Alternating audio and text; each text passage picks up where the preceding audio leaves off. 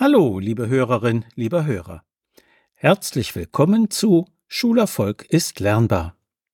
Hören Sie heute aus meinem gleichnamigen Buch die nächste Erziehungsgeschichte. Sie heißt Erik wird gemobbt. Monatelang habe ich nichts mitbekommen, sagt die Mutter eines Viertklässlers in der Diskussion nach meinem Vortrag über Schülermobbing. Ich habe mich schon gewundert, weil Erik immer stiller wurde, keinen Antrieb mehr hatte und auch in seinen Leistungen abfiel, aber erst als er auf gar keinen Fall die Abschlussfahrt mitmachen wollte, wurde ich wach. Schülermobbing bereits in der Grundschule? Ja, tatsächlich. Dort ist es kaum weniger verbreitet als an weiterführenden Schulen. Die Kinder sind sich meist nur nicht klar darüber, dass ihr Verhalten Mobbing bedeutet.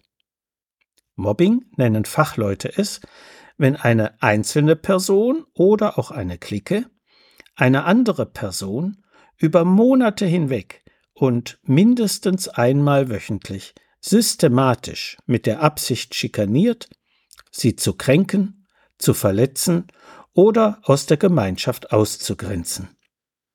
Wörtlich bedeutet dieser Begriff anpöbeln oder fertigmachen.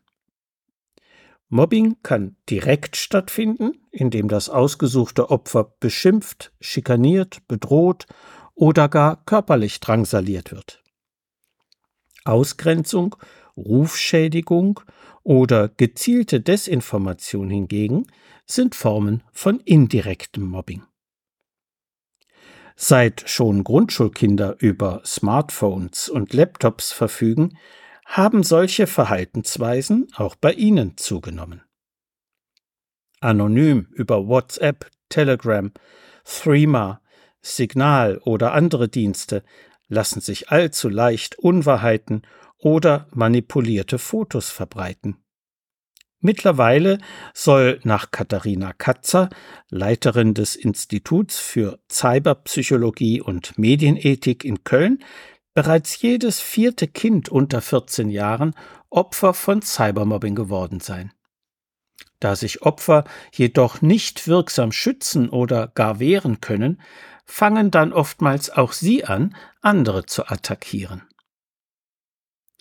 Die Anzeichen, die Erik zeigt, sind typisch für Mobbingopfer.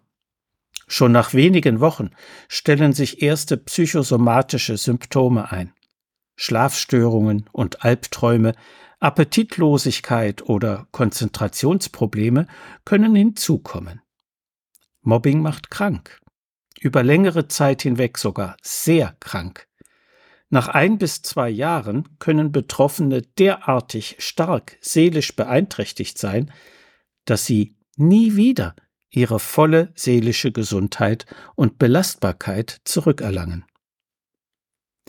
Dass Eriks Mutter sich in einem Vortrag informiert hat, ist gut, denn nun hat sie Anhaltspunkte dafür bekommen, was sie tun kann. Da Mobbing das Selbstwertgefühl der Betroffenen nachhaltig schädigt, braucht sie eine dreifache Strategie.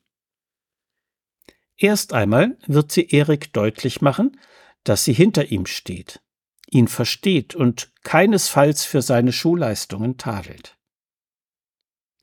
Sie wird zweitens in der Schule mit der Klassenlehrerin und der Schulleitung sprechen. Denn ohne entschlossenes Eingreifen von Erwachsenen lässt sich Mobbing nicht beenden. Schulen können viel dagegen tun.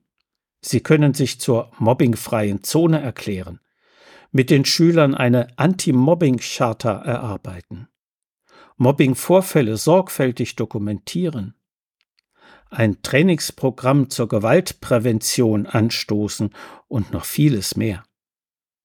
Vor allem auf Klassenebene lässt sich indirekt, aber intensiv am Thema arbeiten, sodass das Mobbing nachlässt. Und drittens wird sie mit Erik immer wieder über das Thema sprechen und ihre Sachkenntnis verbessern, indem sie sich Informationen zum Thema besorgt. Im Internet findet sie gutes Material, zum Beispiel bei www.schüler-mobbing.de oder auf www.familienhandbuch.de. Und Literaturhinweise gibt es ganz neutral bei www.buchhandel.de. Selbst mit den drangsalierenden Kindern oder ihren Eltern zu sprechen, ist jedoch in aller Regel nicht hilfreich. Außerdem kennt Eriks Mutter ja keine Namen, weil das Cybermobbing anonym erfolgt. Das pädagogische Ziel bei Mobbing ist stets, die Handlungen konsequent zu unterbinden und die gestörte Kommunikation in der Gemeinschaft dort wieder in Ordnung zu bringen, wo die Störung auftrat. Das ist am allerbesten in der Schule möglich. So viel für heute. Sie finden viele weitere interessante Erziehungsgeschichten und hilfreiche Sachtexte in meinem Buch Schulerfolg ist lernbar. Erschienen im Medu Verlag Dreieich. Wenn Sie Fragen zu Schule und Lernen haben oder meine sonstigen Bücher und Materialien bestellen möchten, können Sie gerne über meine E-Mail-Adresse info at schulberatungsservice.de oder über die Webseite www.schulberatungsservice.de Kontakt mit mir aufnehmen.